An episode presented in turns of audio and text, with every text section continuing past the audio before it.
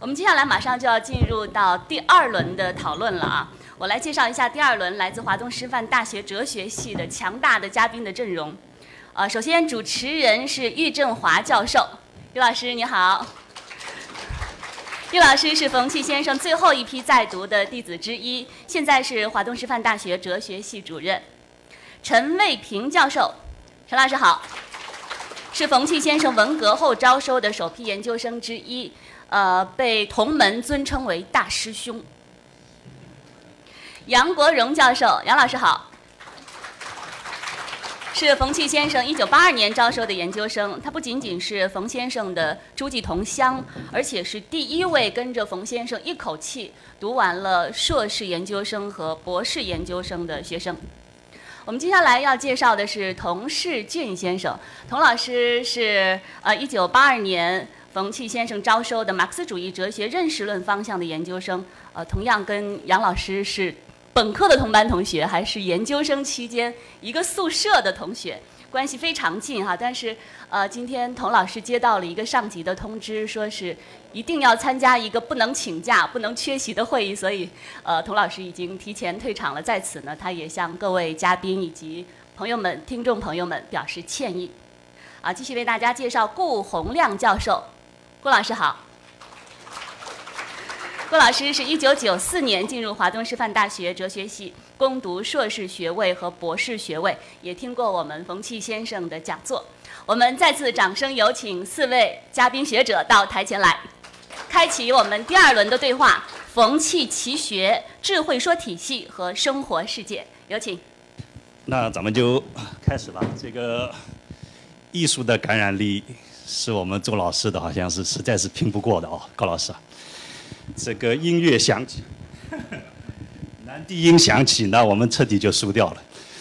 呃，我们在黑板上再怎么样论证推理，都赶不上他的这个感染力，能打动人。那么今天我们怎么办呢？面对这种挑战，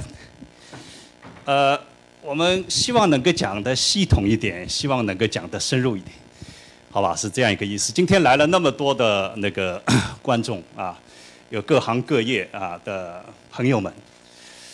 呃，挺辛苦的。这个听一个关于哲学家的一个 一个一堂讲演，我我希望大家会觉得不虚此行，希望我们接下去的讨论能够啊给大家提供一个比较完整的关于啊冯骥先生思想的啊一个一个一个一个讨论。所以呢，各位老师，我我是这么想啊，我是这么想。呃，我们今天的主题呢是谁是冯契？一位与世界对话的哲学家。那么上面的一场呢，主要是讲冯契其人，讲啊冯先生这个人。呃，大家讲了很多，但是他会大家会发现，冯先生这个人啊和他的这个哲学其实完全是一体的。我们大家可能都记得金岳霖先生有一篇铭文，就是关于中国哲学的一篇铭文，其中讲到中国哲学的一个特点一特点，那就是哲学和哲学家的一体。他有一句话，因为这篇文章本来是英文文章，是给。呃，当时是四十年代的时候，就是说美军来华，这个援华的一些美军写的一篇介绍中国思想、中国哲学的一篇论文，英文特别漂亮典雅，呃，所以赢得了当时很高的赞誉。后来很有意思，就冯友兰先生后来在讲这个中国哲学简史的时候，还引述了冯友兰先生的啊，呃金呃金岳霖先生的这篇文章，很有意思。后来那个法国一个哲学家皮尔哈多这个人讲的什么是古古代哲学，大家都知道是。哲学作为一种生活方式的那个哈多，这个阿多这个人，他后来在讲那个，就说呃传统哲学的一个特点的时候，也引述了金先生这这篇文章，这个是他的影响力在那里。金先生这篇文章里面就讲到中国哲学家、中国哲学的一个特点，就是哲学和哲学家人格的一体。他有句话就是说，这个哲学家对中国哲学家来说，他不仅仅是教导一种哲学。而且他在生活当中落实这种哲学，他的英文很漂亮。他说他不仅仅 preaches it，而而且呢，he lives it，就这样一种表述。而且说在一种极端的意义上，他的哲学就是他的自传。我觉得这个判断啊，对冯先生来说是非常贴切的。而且冯先生他的奇人奇学为冯金先生的这个判断写下了一个精彩的注脚。我觉得这是我们首先要强调的一点。冯先生那里奇人奇学是高度的统一。好，然后我们都在讲冯契先生是一个啊这个原创性的哲学家，啊，他创造了就是说二十世纪下半叶中国哲学当的一个一个体系，啊，所以我们说啊，他具有跟啊世界哲学对话的这样一种水平，大家说了很多很多。那么现在呢，我们都想一个一个事情，我想呃接触一个概念，呃，文学创作这个概念大家几乎都能接受，对吧？那个这些年呢，我们为了强调哲学的原创性的工作，它的原创性呢，我们慢慢在谈论哲学创作这个概念，逐渐的这个概念也是被大家所接受。所以呢，我我在想，我们首先，我觉得我们这些啊冯门的弟子、大弟子 啊，或者再传弟子，一个特别幸运的一点是什么呢？我们真是近距离的观察了一个哲学创作的全过程，也看到了这个哲学创作的最后的成果。所以我想提的第一个问题啊，这个陈老师、杨老师，这个呃公亮啊，就是我们先简单的回顾一下。这个哲学创作的历程是怎么展开的，好不好？呃，说一下，简简单的说一下，因为我想呢，大家在座的啊也拿到了这张报纸《文汇学人》里面，那么那个里面呢，我写了一篇文章，就是叫《心灵自由思考》。其实这篇文章呢，就是要讲这个冯先生的他的哲学创作的一个源泉是什么。那么。就说我们现在今天这个标题是讲他要与这个世界哲学对话，但是这个跟世界哲学对话呢，其实在冯先生那里呢，并不是说从自己的仅仅从自己的兴趣出发，而是要考虑和时代的课题的回答怎么联系在一起。所以他的那个哲学的创作呢，是把心灵的自由思考和哲学的创作呢，啊，这个时代的课题是紧密的。结合在一起的，那么这里面呢，我们看那个刚才大家也讲到过很多故事啊，我想这个呢也是说一个故事，一个就是说他在山西抗日前线的时候啊，听到读到毛泽东的《论持久战》这样一篇文章，他用了这样的词句来描述的，他说当时觉得呢一下子就豁然开朗，就对于中国的抗战如何取得胜利完全就明朗了，他然后就讲这个呢是没有亲身经历过的人。这样一种心情啊，是没有亲身经历过的人是无法体会到的。然后他讲，他就觉得很亲切。这种亲切呢，就是一种理论的自得。然后从这种理论的自得，他就把它变为同这个时代课题相关的个人的哲学的思考问题。那么这样的一个问题呢，就是他讲了怎么来阐明从知识到智慧的问题。因为在那个他非常看重的另外一篇这个毛泽东的文章里面，呃，《新民主主义论》这篇文章的开头就是一个问号：中国向何处去？那么这样的一个时代问题呢，在冯骥先生看来呢，就说，呃，也是体现了就中国的哲学、中国的文化向何处去？也就是说，中国的哲学跟中国的文化如何能够站立起来？那么这种战力，也就是说要来体现，给世界面前所展示中国人的智慧。那么他选定了什么课题呢？就他认为二十世纪以来，在西方、在中国都发展了一个，都存在这样一个问题：科学主义和人文主义的对立，实证主义和这个啊这个非理性主义的对立。那么他要来回答这样的一个问题，要来解决这样的一个问题。所以呢，这个问题呢，我们可以看到呢。是他心灵自由思考的产物，也是时代的风云、时代的课题需要他回答的问题，同时也是和世界哲学的发展紧密的联系在一起的。啊，我先说到这里。呃，关于这些创造，大家可以有 不同的理解。那么，如果我们放到呃当代呃今天这样的背景，这个我们可以呃有我们自身的。呃，结合冯先生自己的一些思考过程，我们可以自己的理解。呃，这创造一个基本前提之一啊，就是呃刚才呃那个陈伟平呃也提到了，就对时代问题的时代问题的关切啊，这是一个像任何一种创造，呃不管是哪个领域当中都无法回避的问题。那么从哲学本身来看呢，它也有它自己的一些特殊性。这个哲学本身的这个这个创造啊。呃，从它自身来看呢，呃，我想至少要涉及两个方面。一个方面呢是带有一种普遍意义的，从古到今可以说概不能外。一个呢，跟我们今天的思考跟当代的思考呢，可能有它独特的关联。一个普遍性的方面，从哲学角度来看呢，那就是哲学理论思考不能离开哲学的历史，或广而言之，不能离开人类文明创造的成果。这一点从古到今都是如此。比如说我们以前啊，孔子啊，孔子他是儒家的一个创奠基者。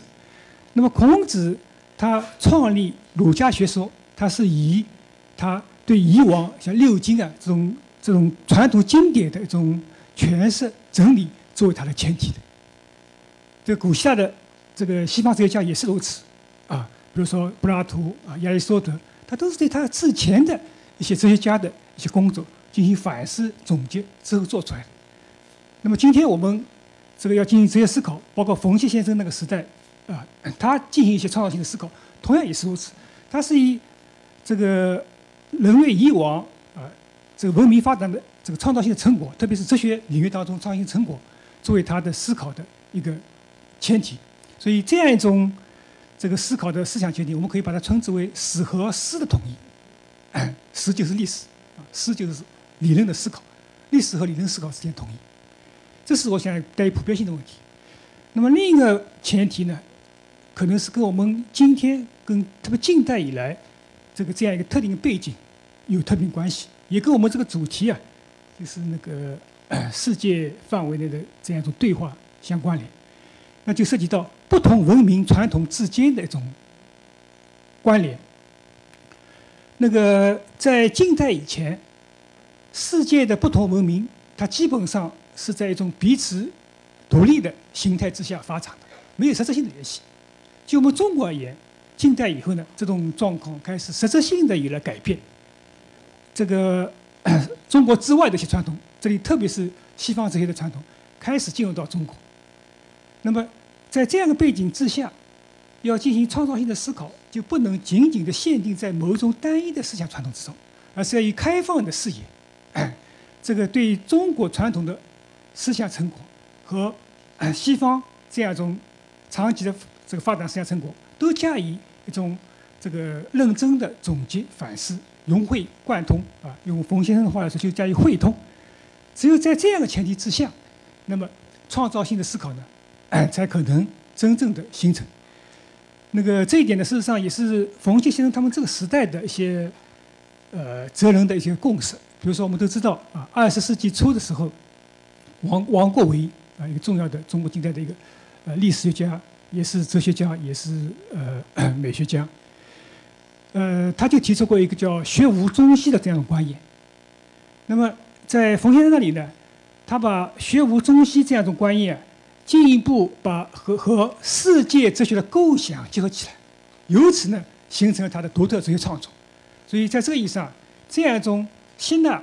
人类文明不同传统的文明成果啊，对此加以汇通，这构成了。这个进行呃创造性哲学思考的，在今天一个又又一个重要的一个一个一个前提。啊，冯先生之所以能够形成他这样一个呃智慧说的这样创造性体系，他自觉意识到这一点，哎是分不开。好，谢谢那个主持人。呃，我呢，因为是刚才主持人介绍，是一九九四年进入华东师范大学哲学系学习。所以，呃呃，也听过冯先生的讲座，也参加过冯先生当时八十华诞的一个庆祝会，呃，但很可惜，就是接触时间很短，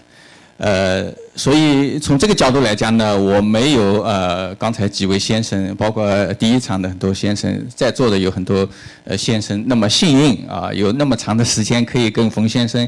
呃，跟着冯先生学习。呃，但是另外一方面呢，我又是比较幸运的，因为我们系里毕竟有那么多呃受教育冯先生的这些老师是我的老师，呃，我从他们那里呃接受了很多冯先生的故事，学习了很多关于冯先生的理论，这又是非常幸运的。呃，另外一个对我个人来讲，接触冯先生主要啊是阅读他的著作，呃，我们。出版了冯先生那个十卷文集十卷，那么在这个编辑过程当中、校对过程当中，当时呃我也参与过一部分的工作。当时我们华东师大出版社是一九九六年出版，呃，其中我也参与过一部分呃这个校对啊等等这些工作。呃，在这些阅读他的著作呃过程当中，慢慢也能够体会到刚才主持人讲的，就是他的一些哲学创作的呃历程，他的一些这个心得。呃，我自己有一点体会，尤其是我觉得读他的《哲学通讯录》，呃，对我的理解他这个创作的历程啊，这个帮助特别大。呃，刚才呃第一场呃赵老师、我们呃高老师还有我们金老师，他们都谈到就是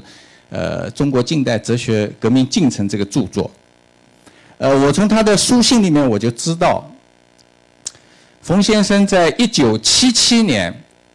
他当时就说他在给有朋友的信里面就写，他一九七七年的时候就写，他说我对中国古代哲学的逻辑发展，我有一些心得，啊，准备就是要把它写出来，但是呢，我对于中国近代哲学的逻辑，呃，逻辑发展，我现在还没有什么头绪。呃，他这里用了个词，也是讲是逻辑发展，和古代哲学这个逻辑发展用的词是一样的。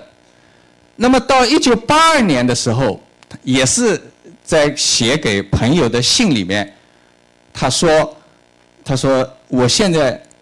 对于中国古呃这个近代哲学的革命进程，已经有一些自己有一些呃比较系统的看法了，我准备把它写出来。”这个时候，他用的词已经变了，就变成是中国近代哲学的革命进程了，不是用中国近代哲学的逻辑发展了，啊，因为他古代史是用的是逻辑发展这个词，所以从呃，我们从时间上来讲，是从七七年到八二年，呃，有这么一个变化，就他对中国近代哲学进程啊，他这个这个问题的思考，他有一个变化，从这个这个用语，他这个书名最后。呃，他的表述上面就可以看到，呃，冯先生一直在不断的进行独立的、自由的思考，最后形成他自己对于中国古代哲学和近代哲学这两个哲学史的一个统一的看法，但是又有差别的一个看法。从这个他的哲学史的创作过程当中，呃，我们可以看到他的这个探索的这个历程。那么，这是哲学史的这个创作，同时呢。呃，哲学他自己哲学的创作和哲学史的创作是连在一起的。呃，他在中国近代哲学革命这个书进程这个书里面归纳了四个问题，就是历史观、认识论、呃逻辑方法论和自由的理论或者价值观的理论。他认为前面两个理论，也就是历史观和认识论的问题，中国近代哲学家已经总结得很好了。他通过对于中国近代哲学革命进程的研究，得出来说，已经有一个比较好的，得到了一个系统的总结。但是呢，对这个逻辑方法论和自由的理论，中国近代史的这些哲学家没有得到很好的总结。所以他要接上这个近代哲学革命进程的这样一个血脉，这样或者这样一个血脉，所以他立志要写这个两本书，就是一个是。呃，逻辑思维的辩证法，这是要解决中国近代哲学家没有解决好的逻辑方法论问题上的这个看法。第二本书就是写人的自由与真善美，就是要力图解决中国近代哲学家们没有解决好的价值观问题上、自由理论问题上的这个呃这个看法。所以他这个智慧说三篇里面的这两本书都是接着。整个中国近代哲学革命进程的成果发展下去的，所以如果没有这样一个近代哲学史的这样一个思考写作的历程，对他后面的整个智慧说呃这个哲学创作，呃，我想这个是不可想象的。所以我觉得读他的这个通信，从他的通信里面可以看到他的哲学史写作的历程，我们。可以体会到他对中他自己的哲学创作的这个历程啊，啊，有一个更深的体会。谢谢，谢谢啊，这个你们讲的真好。这个洪亮读书读得很细致，这个呃，呃，谢谢冯师母后来把冯先生的那些书信发表，呃，让我们能够真正的能够 follow 冯先生的现在流行的话来说心路历程，啊，他怎么一步一步走过来的。呃，其实我我我简单的总结一下，冯骥先生那个哲学的创作的这样一种成果呢，其实不是一个偶然的事情。我们要了解他的杰出的哲学工作呢，我们一旦把它放在他所从出的那个学术传统的话，这个就会比较清楚的看出来。那么冯骥先生今天刚才那个我们的电视里边大家也看到了，就是他实际上是出身清华，啊，他是三五年入清华哲学系，是从金岳霖先生、冯友兰先生，后来到了联大，就是碰到了北大来的呃汤永同先生。那么清华哲学呢有一个非常重要的特点，我们刚才也呃片子里边也讲到了，注重逻辑，注重问题的这个分析。那么还有一点，我觉得特别需要强调的。呃，前前一段时间我去参加金岳霖先生诞辰一百二十周年的会，我我在会上也表达了这样一个意思，就是说，清华学派的特别值得表彰的一点，就是它具有一种融会中西、推陈出新的强烈的哲学创作意识，以及教人的哲学创作实际。我们看一下，金先生一着笔就是一个哲学论文，他开始没有什么哲学史的讨论。冯友兰先生是从哲学史入手，但是哲学史写完了以后，大家这个不过瘾。对不对？不能仅仅照着说，我对这个这个接着说，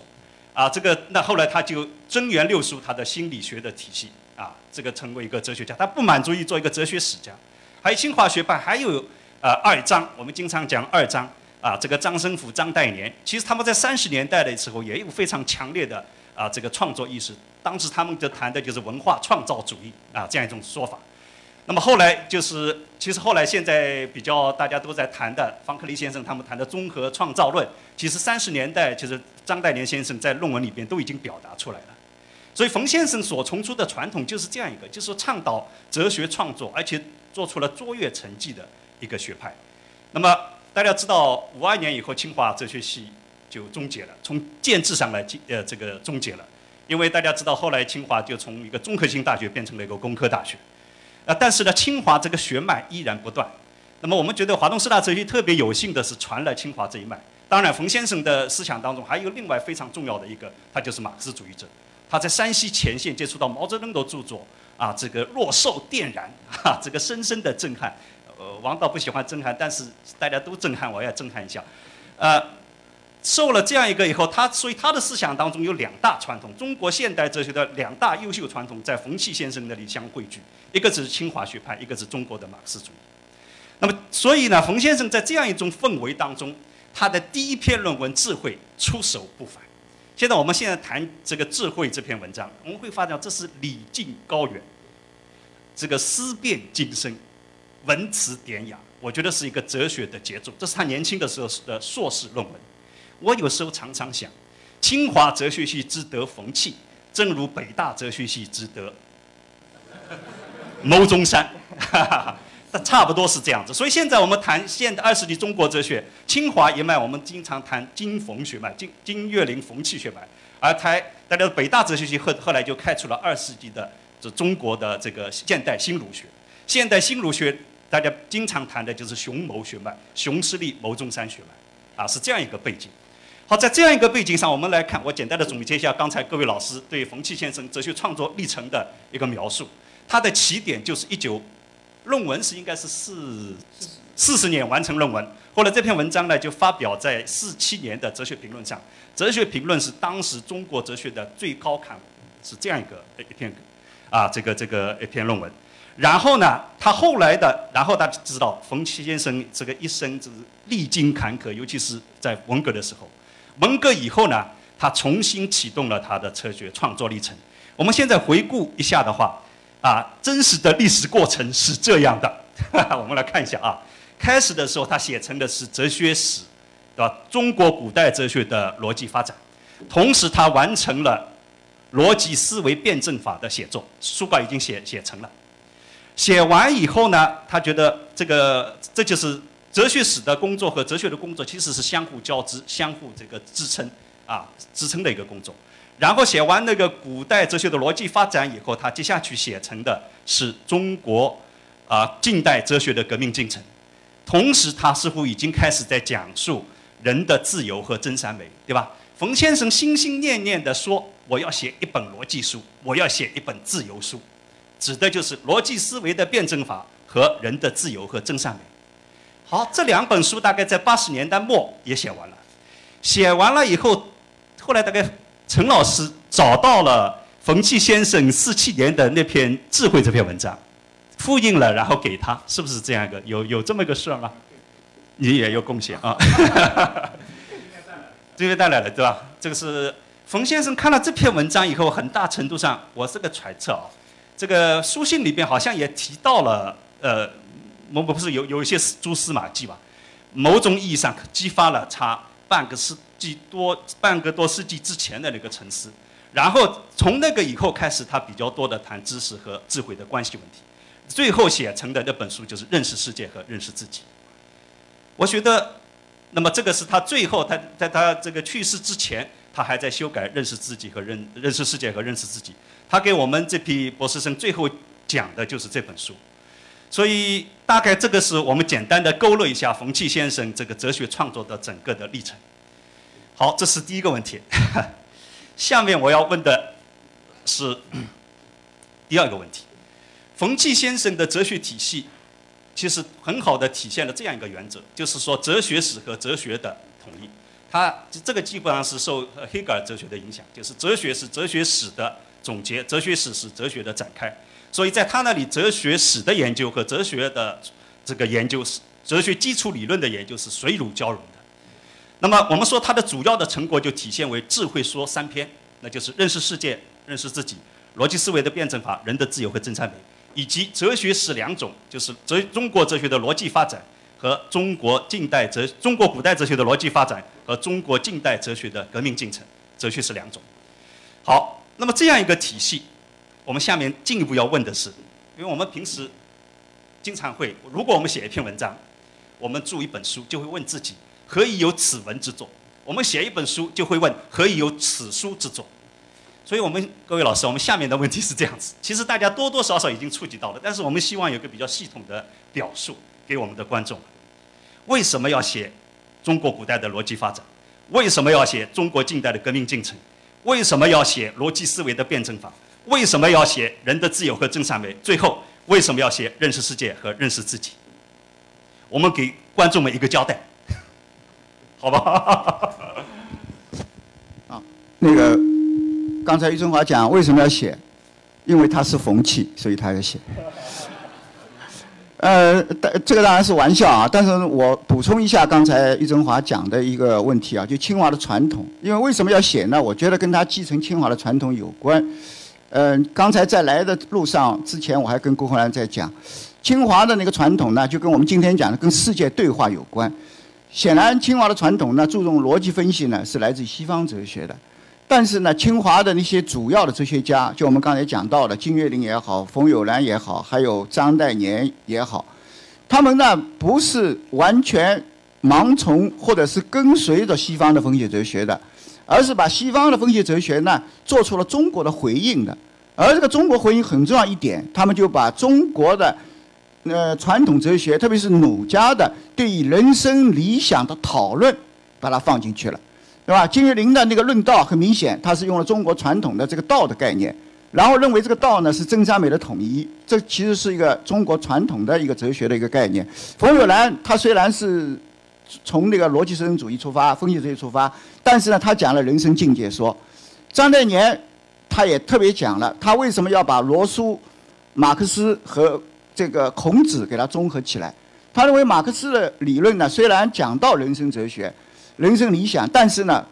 不是很系统。而这一方面，他认为儒家呢是比较系统的。因此呢，我们从这里可以看到，他为什么要写这样的一些东西，要化理论为方法，化理论为德性。其中很重要一个呢，就跟清华的哲学的传统来回应世界哲学是有关的。啊，因此呢，他这里面就说很好的体现了清华的一个什么样的一个哲学传统呢？就把马克思主义的这样的一个呃这个理论。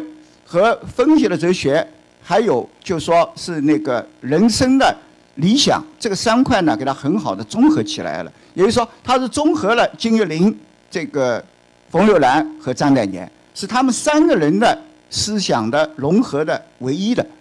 啊，这个我想呢，也就是他在讲那个写近代哲学的时候，赵老师也刚才引了，他觉得这些老师是我所经历过的，所以呢，我有责任把他们的思想、把他们的传统继承下去。另外一点呢，我觉得呢还要补充一点啊，这个我可能跟余振华有稍微有点差异。我觉得他那个传统呢，同时呢也接受了一个呃北大的传统，就西南联大汤永通先生，因为我们可以看到他讲了，他在那个这个清华读研究生的时候，凡是遇到中国哲学的问题，都是去问金岳霖和那个啊问冯友兰和汤永通；西方哲学的问题都是问金岳霖。那么为什么这么讲呢？就他的哲学史的著作中间，很明显的可以感受到那个汤永通的这样的一种影响，或者说北大对于哲学史的那个研究啊，呃，是注重于，就说思想之间的内在矛盾的分析的，就说按照后来冯先生的那个用黑格尔的那个列宁讲那个就是螺旋式的上升逻辑圆圈，因为汤永通呢就是把魏晋玄学呢描绘成一个圆圈的，那么。这个冯骥先生呢，在回忆汤永通的文章里面也讲了，他当时虽然没有用矛盾分析的方法，但他没有用这样一个词汇，但他其实用的是这个词汇。所以呢，冯先生的那个两种哲学史，就是把汤永通的对于魏晋玄学的那个矛盾分析的方法，用到了整个中国哲学史的分析当中去。所以呢，他这个传统呢，也说也可以说他是清华的传统和北大的传统的综合。这样一来的话呢，我们华东师大呢就说是北大跟清华的综合了，啊，所以他为什么，嗯，因因此，啊不不要要见报，因为我公开就讲过的啊，那个跟他们北大清华人讲，对吧？我说其实你们北大跟清华，呃，如果没有华东师大，你们两个学校都相形见绌的，因为是我们把你们综合起来了，啊，所以我就说下次我们哲学系做招生宣传。就是说，华东师大哲学系是什么？是北大清华的综合。啊不不，那个我们还是回到这个啊，就是说，所以呢，这个冯先生的那个这个，而北大的这样的一个传统呢，它其实也是跟世界对话的。什么意思呢？就是说，中国哲学到底有什么样的传统是值得世界而去加以注重的、加以注意的？这从胡适一直到那个汤永通，可以说都继承了这样的一个思路去做这个研究的。因此呢，我觉得这一点呢，就是说也是这个冯先生要写这个，呃，这个两种两个史，包括三个说啊三论这样的一个东西。而且呢，这个北大传统呢，不仅仅体现在那个史上，也体现在智慧说的理论上面，因为他用了一个词汇转世成智。我认为呢，这个呢。是他跟汤永同学佛学得到得到的一个启发，还有呢，他当时在西南联大的时候呢，因为要躲避反动派的这个呃迫害，就躲在那个王明道教研究的著名的一个学者，就是王明的书房里面，就说那个整个书房里面都是宿舍里面都是道藏，因而呢，就说他对于这个道家的那个思想的道教的那个思想的。学习啊，或者领会呢，其实也融进了这个北大的这样一个传统。我们可以看到，特别他讲意志自由的问题，这很对于道家的道教的那个思想的理解是有关系的。啊，谢谢。那个刚才提到的，呃，冯骥先生的若干部著作，总体上呃都属于他所说的晚年所说的这个智慧说啊，这个系统的构成。所以，呃，他的这个之所以。呃，形成的缘由，我们也可以从总体上智慧说这个角度去理解。那么我刚才提到了，作为一个哲学创造啊，它首先表现为历史和理论之间统一。呃，冯骥先生非常非常自觉的，可以说体现了这样一种哲学创作的原则。从这个角度来看呢，他的哲学历史的书写啊，可以说是构成了为他的这个作为哲学理论的这个这个建构。呃，构成一种铺垫，所以从它内在的体系，呃，这个构成来看，这两个方面是相互联系、缺一不可。那么，我们要看它之所以从更普遍的层面来看，它之所以要创作这样一种智慧说体系，它最后冠以对自己体系理论体系冠以智慧说三个三三个字，这是有它特别意义的。我们都知道，哲学啊，追本溯源，它本来就是跟智慧有不解之缘。这些这个这个外语 philosophy 就是 跟智慧相联相联系，就爱智慧这个意思。所以智慧实际上就在这意义上回到了这个智慧的呃这个哲学本源上去。那么这样一种意义上的智慧啊，我们首先要把它和知识区分开来。知识是各个呃科学分支，它是一个知识代表系统，都是分门别类的对世界的一种了解。那么这种了解当然是很有必要，对我们细致的把握这个世界是缺一不可的。但是它同时也带一个问题，因为它把世界呢是分门别类的、分离开来的加以把握，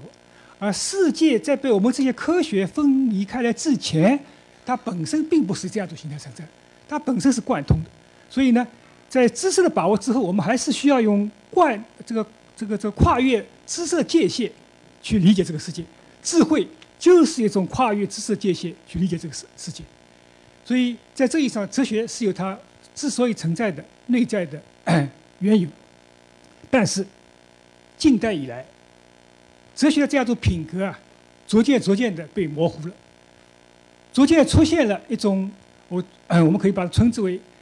一种叫知识的啊智慧的遗忘和智慧的抽象化这样两种趋向。从世界范围来看，我们可以举举这差不多呃那个十九世纪以来，呃 二十世纪这个之后啊世界这些范围内的一个大致演化演演化状况。因为我们这个主题啊，这个是跟世界这些对话，所以呢要把握冯骥这些创造的冯骥先生这些创造的意义呢，我们也把它放在这个背景格局之下来讨论。这个十九世纪以来，我们知道，这个一个重要的哲学哲学现象，就是一种叫实证主义学派的兴起。实证主义的一个重要特点就是所谓拒测形而上学，就是对经验之后的啊经验之之后的对象，都称之为形而上学的问题加以排斥。那么他们在排斥这样一些问题之后啊，同时啊，实际上也排斥了对于世界的这样一种智慧层面的追问。到了二十世纪。分析哲学开始兴起，分析哲学的它一个重要特点就是把语言作为分析、作为作为研究主要对象，所以它整个的这个哲学的考察对象不越出语言的界限。那么这样一种考察呢，形成两个方面的问题，一个呢就是这种考察本身啊，后来变得越来越技术化，语言分析变成一种技术活，就中国的我们中国传传统一概念来说，就技啊，不是道，智慧是跟中国哲学所说的道相联系。而那个技术性的这样的探索呢，实际上就变成一种技，所以在语言分析这个方面，越来越哲学走向技的这样路径。第二方面呢，这个哲学变得越来越 和真实的世界相分离，他所研究的就是始终是语语言当中的世界，而不是真实世界、语言之外世界。所以这从不同的方面，凸显出了智慧逐渐逐渐退出人们的这个视野，或者退出这些视野这样的趋向。这是这个从世界范围来看，近代我们可以看到这样的现象。那么另一种现象呢，这个是和这个二十世纪以来另一个重重要哲学学派现象学相联系。现象学的一个重要特点啊，它是呃不放没有忘记没有完全放弃对智慧的探索啊，它依然对存在啊呃做这个终极性的一种追问啊，没有完全呃限定在一种技术性的。这样一种探讨，这样一种方向之上，但另一方面呢，他们又趋向于啊，把从思辨的、鲜艳的这样的角度去理解这个 智慧，那么由此呢，导致智慧本身的一种一种抽象化形态，所以这构成了二十世纪，呃，十九世纪以来二十世纪哲学的一个大致的一个一个一个一个格局。那么这种状况呢，不仅从世界范围内存在，而且在中国近代，就是冯先生进行哲学思考那个时代来看呢。也同样存在。我们都知道，中国二十世纪二十年代的时候，有一个著名的论证叫“科学之战”。科学论战，这科学论战就科学和学习之间的论战。这所谓科学派，就是基本上继承了实证主义这样一种路线，走的是一种把哲学技术化，完全将智慧推出哲学的这个领域之外。而学习派呢，走的是一种思辨化的、抽象化的路径。所以，冯先生他提出哲学的那个智慧说啊，在相当意义上是对智慧的遗忘和智慧抽象化的一种回应。所以，在这个正是在这意义上，他智慧上重新使哲学回到了他题中应有之意，那就是智智慧。通过智慧这样子回归，对智慧的遗忘和智慧的这个抽象化进行双重阳气，也正是这种双重的阳气，凸显出了他的哲学创造的一种世界性的意义。所以，他世界意义，我们要从这个角度去理解他。而他之所以要做这工作，他之哲哲智慧说之所有以才这个这个这个。呃，形成缘由，我们也应该从这个角度去更深入去理解，啊。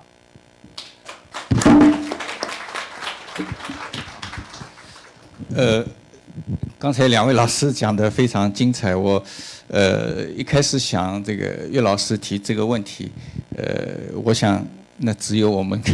把呼唤冯先生来回答这个问题。呃，我我的我们我的回答只能是是猜测。那么，我们我自己读冯先生的书，呃，我体会其实他为什么写他的哲学史，写他的呃哲学理论的著作，也就是《智慧说》三篇，呃，这个问题实际上可以理解成，就是说他冯契在什么意义上成为一个中国的或者当代中国的一个哲学家？那么这就涉及到。就说他成为一个哲学家，他试图解决什么样的问题？啊，那么这个他自己有非常好的表述。也就是说，他不仅是作为他他年轻的时候不不是作为一个哲学家，他他后来我们才称之为大哲学家。实际上，他年轻的时候就是作为一个有热血、有良知的一个中国人，或者一个年轻的一个中国的知识分子，一个中国的学生。他经历了刚才我们从前面的片子里面感受到，经历了我们近整个近代中国的这样一个比较屈辱的一个，但是又是非常有奋斗精神的这样一个历程，他自己也亲历其中，所以他从中体会到一种时代精神，就是中国向何处去。呃，我觉得他是怀着这样一个时代精神来思考中国的前途命运。在思考中国前途命运过程当中，他是用他自己的理论，用他自己的这个研究领域来思考这个时代问题，一定是化为他自己研究领域的一个哲学问题，有切肤之痛的一个哲学问题。那么这个哲学问题就是我们刚才呃两位先生讲到的是呃这个智慧的问题，知识与智慧的问题，而这个问题。在中国近代哲学史上，也有很多人讨论。刚才杨老师讲到科学论战，就是一个很好的例子。他是在吸收了这些呃营养，加上自己的思考，我觉得他呃最后立志于写这个哲学史和哲学呃著作，创造了自己的哲学理论。最核心的问题还是在回答中国向何处去的问题。呃，那么这个问题，它这是抽象的问题，他一定会把它化为他自己研究领域的一个问题，就是这个知识与智慧的问题。而这个问题再继续往下走，就是我们可以看到他提出呃四个四个问题，对吧？就是感觉能否基于客观实在，呃，理论思维能否把握有规律性的知识，逻辑思维呃能否把握具体真理。第四个就是。呃，怎么来如何来培养人的这个自由人格？呃，就就从这个时代问题转化成一个哲学问题，而哲学问题又具体的更转化为后面的四个问题。我们看读他的哲学史和他的呃智慧书三篇，这四个问题都是贯穿在其中的。当然，他最核心的，我想还是呃第四个问题，就是如何培养。这个平民化的这个自由的人格的问题，当然他把这个问题跟其他的理解不一样，他不纯粹是从伦理学的角度来理解，他是把它放在一个广义的认识论的这个角度来理解，而广义的认识论里面，他他是说这个是真善美统一的呃一个途径，这样一个视角来试图解决如何来培养平民化的自由人格的问题，而这个问题不仅仅是一百年前。五十年前、三十年前，我们中国人面临的问题，当下中国人同样面临一个如何来培养啊平民化的、个性化的、自由人格的问题。从这个意义上来讲，就是他要解决，实际上是解决近代以来我们中国人一直想解决的问题，到现在还没有完全非常好解决。但是呢，冯骥的这个思路呢，他为我们提供了非常好的启发和灵感。谢谢。好，谢谢三位老师啊。下面呢，我想第三个话题，我想提出来讨论的呢是，就是今天的标题。其实杨老师也提到了，因为我们这个标题，当时我们跟李念一道商量的时候，就说怎么起这个标题，就是后来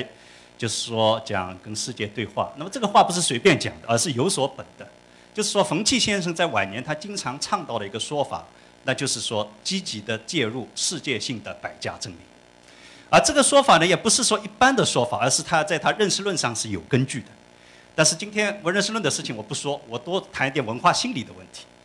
就是说世界呃性的百家争鸣，然后刚才杨老师讲的世界哲学这个问题，它背后是一个什么样的问题呢？是一个。一个很大程度上跟一个大的范围内的文化心态有关。我们念哲学的人呢，比较喜欢逻辑，讲论证啊，所以不大注注重心理。其实心理很重要，这个心态很重要。那么大家知道，我们曾经是相当自信的，不要说远的汉唐，对不对？我们再讲讲这个，我们说这个呃呃康乾盛世，G T G D P 当时就是 number one，就当时就是这样一个情况。现在我们一个状况，但是大家近代大家看看，一部近代史是一部屈辱的历史，充满着啊这个血泪的一部历史，国运不济，一错再错，差不多到这个抗日战争的时候，已经差不多到了亡国之地。所以这样一个不近代史呢，就是说对中国人的信心是一个极大的挫伤，以至于当时人们在讨论中国人失去了自信心嘛这样的话，而胡适这样的人说，我们应当承认我们百事不如人，这些都写在那里。所以这样一种情况下是一个什么样的情况呢？这种东西就是一种消极的心理学。这种消极的心理学是非常恼人的一个东西，是很负面的一个东西。它常常使得我们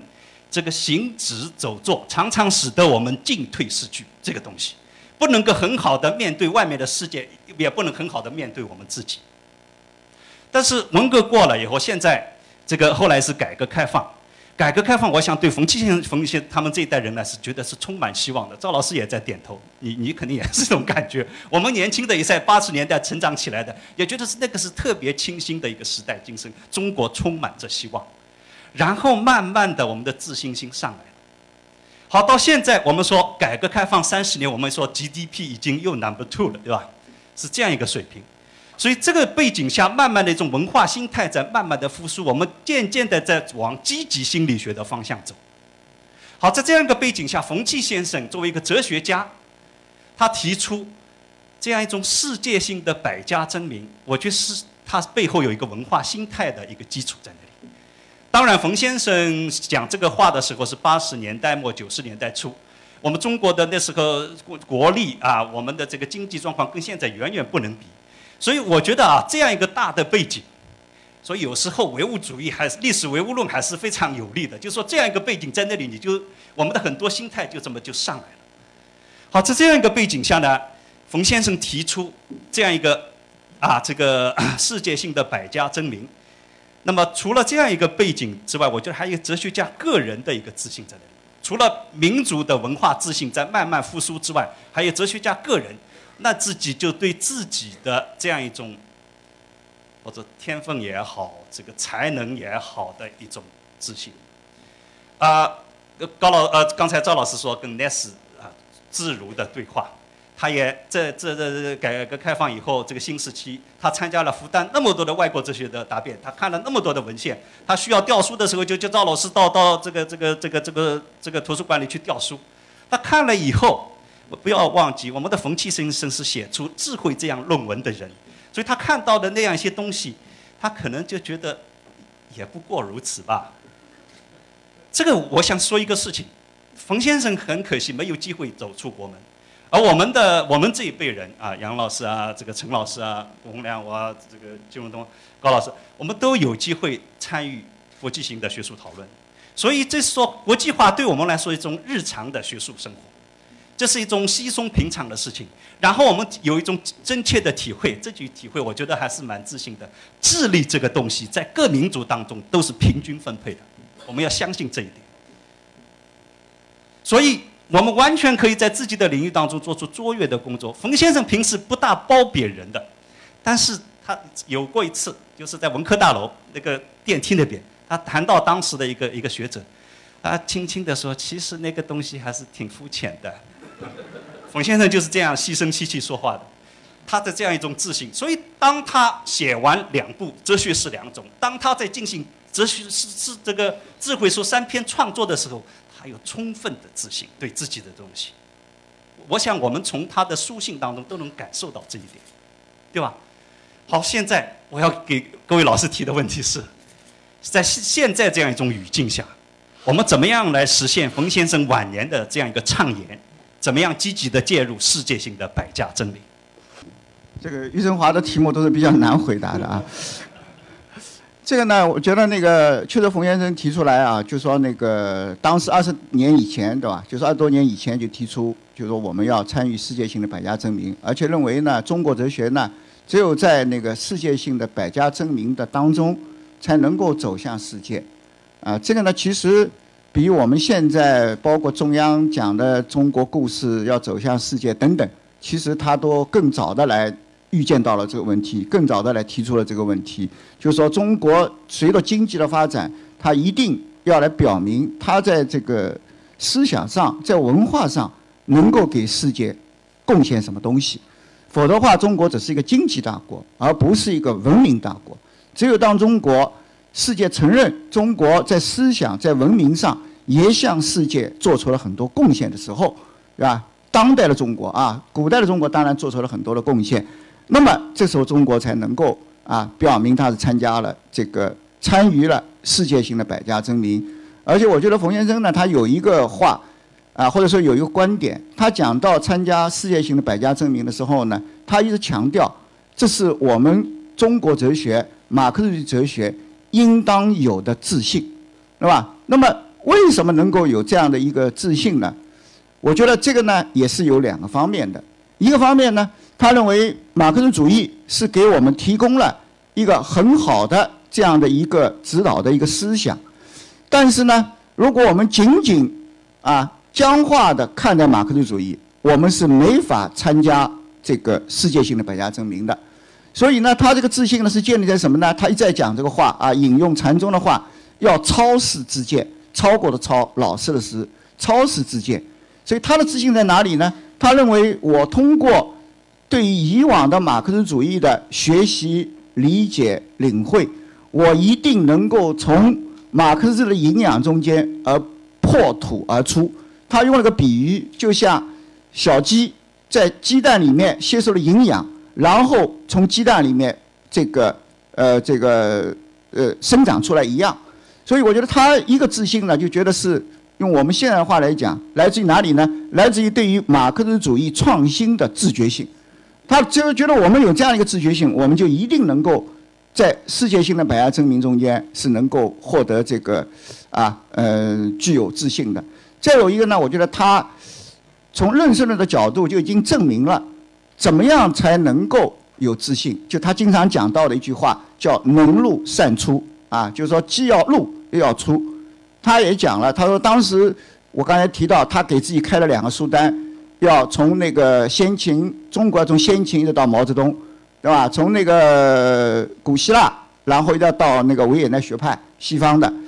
他说呢，拿到这两个书，看了这两个书单以后呢，他说就会产生一个困惑。就那些人都是一流的天才的哲学家，我能不能超过他们？如果我不能超过他们，那么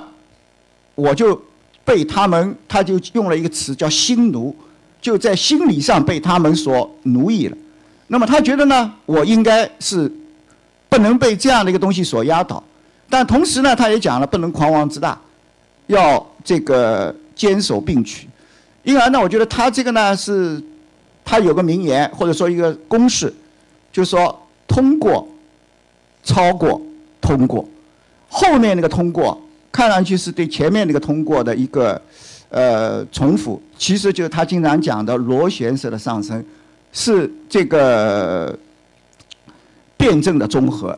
是吧？这我觉得他呢，其实从认证论的角度啊来讲了这个问题，而他觉得呢，再天才的哲学家再伟大的思想家，他虽然都提出了很有独到的见解，但是呢，往往这个独到的见解中间是优点跟缺点并存的，因而呢，总是会有所见有所避。因而他一再提倡要解避，也就是说，他为什么有自信？就是说我总是能够去找到或者发现前人思想中间有哪些弊，那么，那么这样的话呢，我就能够既能够入又能够出。所以我觉得呢，他这个啊，这个从论证人的角度，还有一个呢，我他为什么觉得有那个自信呢？他觉得我们有一个，他经常讲一个话啊，就我们进入了一个批判总结的阶段。他觉得这样的一历史时代，当他就讲了，现在看来其实是很正确的啊。他说，社会主义可能在二十一世纪呢，会进入了一个批判总结的阶段，而这个批判总结其实不光是对社会主义的批判总结，也是对整个中国近代以来的批判总结。哎，我觉得他这个预言讲得非常准确。我们现在的全面深化改革，其实就是对于社会主义的批判总结。那么，他认为通过这样的批判总结，我们就可以站得比前人更高，我们就可以吸取前人的智慧，吸取前人的营养，从而使我们自己创造一种新的理论境界。他经常会用这句话啊，新的理论境界。所以我觉得他的一个参与世界百家争鸣啊，他的一个自信呢，不是一个凭空而来的，对吧？同时，他呢，他还有一个，他也寄希望于后面的人，对吧？他总经常有一句话叫那个，呃，不能超过老师的学生，不是好学生。所以最近在纪念冯骥先生，想想自己也快要退休了，我经常也在想，我是好学生，还是坏学生，还是？不好不坏的学生，啊，那么下面这个问题，我想请杨国荣回答，他是好学生还是？嗯那个，我们还是回到刚才那个、那个、那个、那个主题上去啊，先把这个问题先搁一搁吧啊。那个呃，刚才谈到谈到参加世界性的呃百家争鸣啊，那个那个赵赵老师啊，前两天。在那个那个呃《社会科学报》上提出这是个猜想啊，这是很有意思的一个提法，这是猜想。今天发发给大家报纸里面有的，有张报纸。已经见报了对吧？啊，已经见报了啊。那个我想，呃，谈到参加那个世界性的百家争鸣，它需要有两个不同意义上的前提。一个前提呢，就是一种思想的发展，包括哲学思想的发展在内。它总是在不同意见的相互争论讨论当中前进的、发展的，而不是孤立的 一种呃封闭的方式去呃发展。那么从这个不管是从历史上看，还是从当今这个呃这个思想界的状况来看，都是如此。从历史上看，每一个哲学家如果称得上是哲学家的话，他都有他作为哲学家的所所长之处、所见之处，也有他。可能所避之处就是没有看到的方面。任何一个创造性哲学家，他不是一个全知全能的，他总是注意到了某一个方面，可能忽略另一个方面，而其他哲学家呢，也许正好注意到他所忽略的那些方面。所以，这种不同的意见争论，就是推进哲学史不同的演进的这样过程。那么，这回到当代的这个世界哲学范围来看，当代哲学并不是说这个西方哲学界。已经到了尽善尽美的这样程度，没有任何我们可以进一步跟他们讨论商量的这样余地的这样一个一个状况。恰恰 恰好相反，这个当今的那个从世界范围的这这个这个这些状况来看，包括西方这些状况来看，这个从深层面来看存在它多诸多问题。我前面提到的啊，智慧的遗忘、智慧的抽象化，这种总的方面来看，如果从各个具体的问题的探讨。包括各个哲学分支领域探探讨来看，都有各自存在的问题。那么这样一种存在问题，原因有很多啊。一个是哲学家本身，他总是在于自己内在局限；另一个呢，从总的一个进入思路来看呢，往往存在着他们他们内内在的一个一个问题。从当代西方哲学来看，他们的一个重要问题啊，呃，除了一些具体这些问题的见解上的立场上的差异之外，一个重要的问题就在在于，他们对西方传统之外的其他文明传统没有给予充分的关注，所以他们总是在自己单一的传统之中在发展，所以到了这个时候啊，已经差不多这个 枯竭了，思想差不多枯竭了。所以我们看看当今的这这这个这个这个西方，他绝对不要呃盲目的去崇拜这个等等，呃这个这个呃目前的西方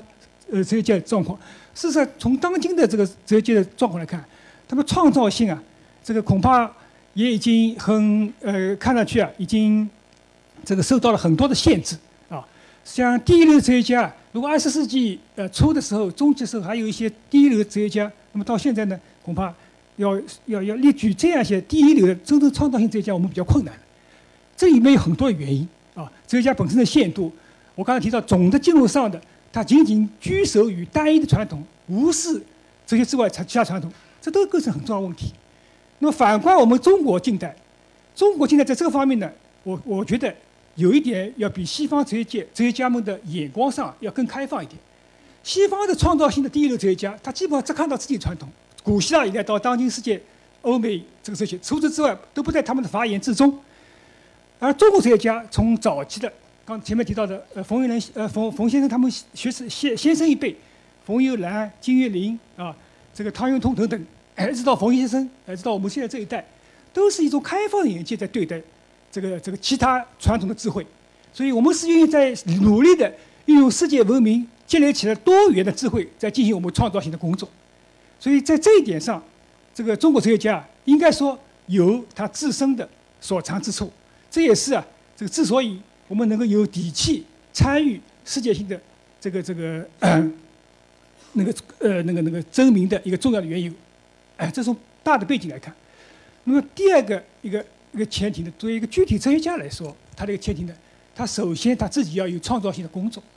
你这个参与啊，并不是凭空的。你必须要有东西拿出来跟人家参与，证明证明啊，不是说你凭空的就可以跟人家去证明，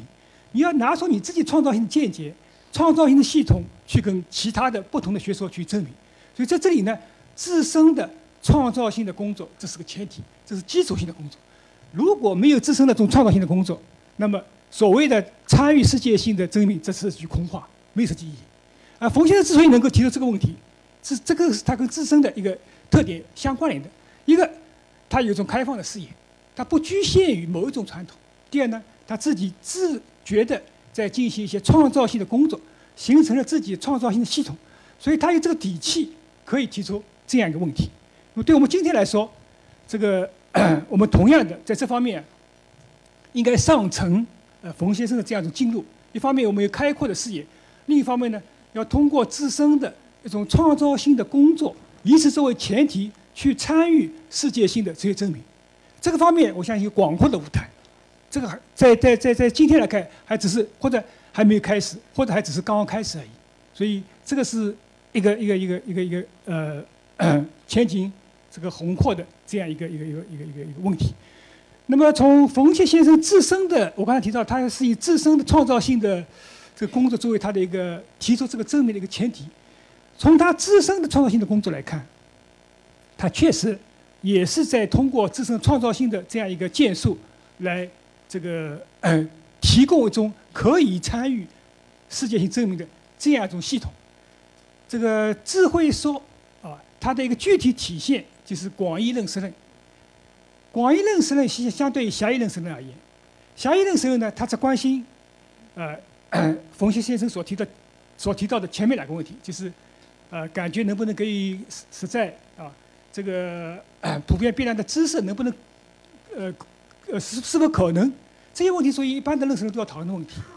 除了这个之外，冯先生还提出了这个理论思维、逻辑思维能不能把握具体真理？这个具体真理就是形而上的智慧啊。那么第二呢，自由的人格如何培养？这个第二、第三和第四个问题啊。实际上已经属于广义上的我们哲学领域当中称之为的形而上学或者本体论的问题，而第四个问题呢，属于我们通常说的价值论问题。那么从哲学史上看，特别是从当代哲学的这个这个前提来看，这样一些问题，认识论的问题啊，本体论的问题，就研究世界本身的问题啊，和价值论问题，研究呃善真善美等等这些领域的问题，这样一些问题啊是彼此分离的。这个在哲学领域当中，它们被分解为不同的领域，而在广义认识论当中，我们可以看到这些或不同问题是相互贯通的。所以从哲学的这个角度来看，从这个世界哲学包括当代哲学的范围来范围来看，这这个冯奇先生他提出的广义认识论是认识论，实际上就提出了一个贯通本体论、认识论、价值论的这样体系，由此和这个当今世界当中主流哲学哲学依然执着于认识论、啊本体论、价值论相互分离这样一种状况来加以证明。所以他是通过自身的这样一个创造性的工作来实际的参与这样一种世界性的证明。所以这就是就就就就就就就呃呃回到我刚才提的问题，这是有前提的工作。呃，我我简单呃说呃我的一个理解，就是这个刚才呃岳老师提两问两呃提的这个问题，我觉得可以从两个方面来理解。一个方面是从呃从未来来看，那么这个我想我们只要看看我们杨老师啊、陈老师啊、高老师、岳老师他们就是这个我们这个冯气血脉的著作。就可以，我想可以了解，呃呃，冯契，呃，这个后面的一代学人或再后面的一代学人是怎么在跟参与世界哲学的争鸣。那么就第二个就是从冯契本人他呃在参与世界哲学的争鸣，这这个我谈我个人的一点呃体会，呃，这个争鸣我个人理解哈，他不一定是要面对面的。进行观点的这个交锋，一不一定是我们坐在桌子上像今天这样，不一定是这样子的。他还可以用另外一种形式，那就是，呃呃，就是赵老师、童老师他们用的一个概念，就同时代性啊。我如果我们关注的这个哲学问题，它具有同时代性，我对这个问题的看法和西方的一些哲学家对这个同样类似问题的看法。是呃，这个问题是表述是类似的，而这个问题是具有同时代性的，也就是说，我们就可以进行对话，是在同一个时代的维度内进行对话。那么，我觉得冯先生参与他的哲学参与世界哲学的证明是，我觉得比较好的，应该在这样一个维度上来理解他所做的工作。我举一个例子，啊，念一段话，他说。正如生物有个体发育与物种进化两方面一样，人类呢也有德性的培养和社会进化两个方面。唯物史观呢是关于后一个方面的理论，这是马克思的贡献。但是呢，关于人的德性的培养的理论呢，我们现在讲的很少，而且破坏很大。如果能够就中国哲学当中的人道观的逻辑发展提出一点看法，那也就那是会很有现实意义。所以他抓住了人的德性问题。那么我们现在可以呃料呃可以呃感呃可以知道，这个现在西方哲学当中对于这个德性问题的讨论、美德问题的讨论是非常热的。但是冯先生当时他接触的更多的思想资源是存在主义的，是西方的马克思主义的。呃，我我们知道，比如像类似于像西方马克思主义，像弗洛姆这样的这个讲这个人道主义的马克思主义，他认为这个马克思主义里面其实有人道主义的一面。那么冯先生，我个人觉得他实际上是在发展中国的这个马克思主义，他是把中国古代哲学当中关于人的智慧的理论、德性的理论跟马克思主义的这个理论结合起来，呃，发展出他自己关于。呃呃，这个智慧说，就像我们讲的这个话，理论为德性这样的一个看法，呃，这个看法当然也不是他个一他自己提的，他他是沿着这个李大钊的讲这个社会主义与人道主义的结合，大同团结与个性解放的结合这样一个思路继承下来的。从这个意义上来讲，就是冯先生的这个智慧说的理论，化理论为德性的这个理论，是在跟呃。西方的马克思主义，或者说跟西方的一些哲学家是在进行同时代性的一个对话，这是我的理解。谢谢。好的，谢谢三位老师啊。一个，冯先生是如何展开这一番哲学创作的？第二个，他为什么要从事这番哲学创作？第三个，我们如何回应他的畅言，积极介入世界性的百家争鸣？我的任务完成了，谢谢三位老师，谢谢各位朋友的支持，谢谢大家。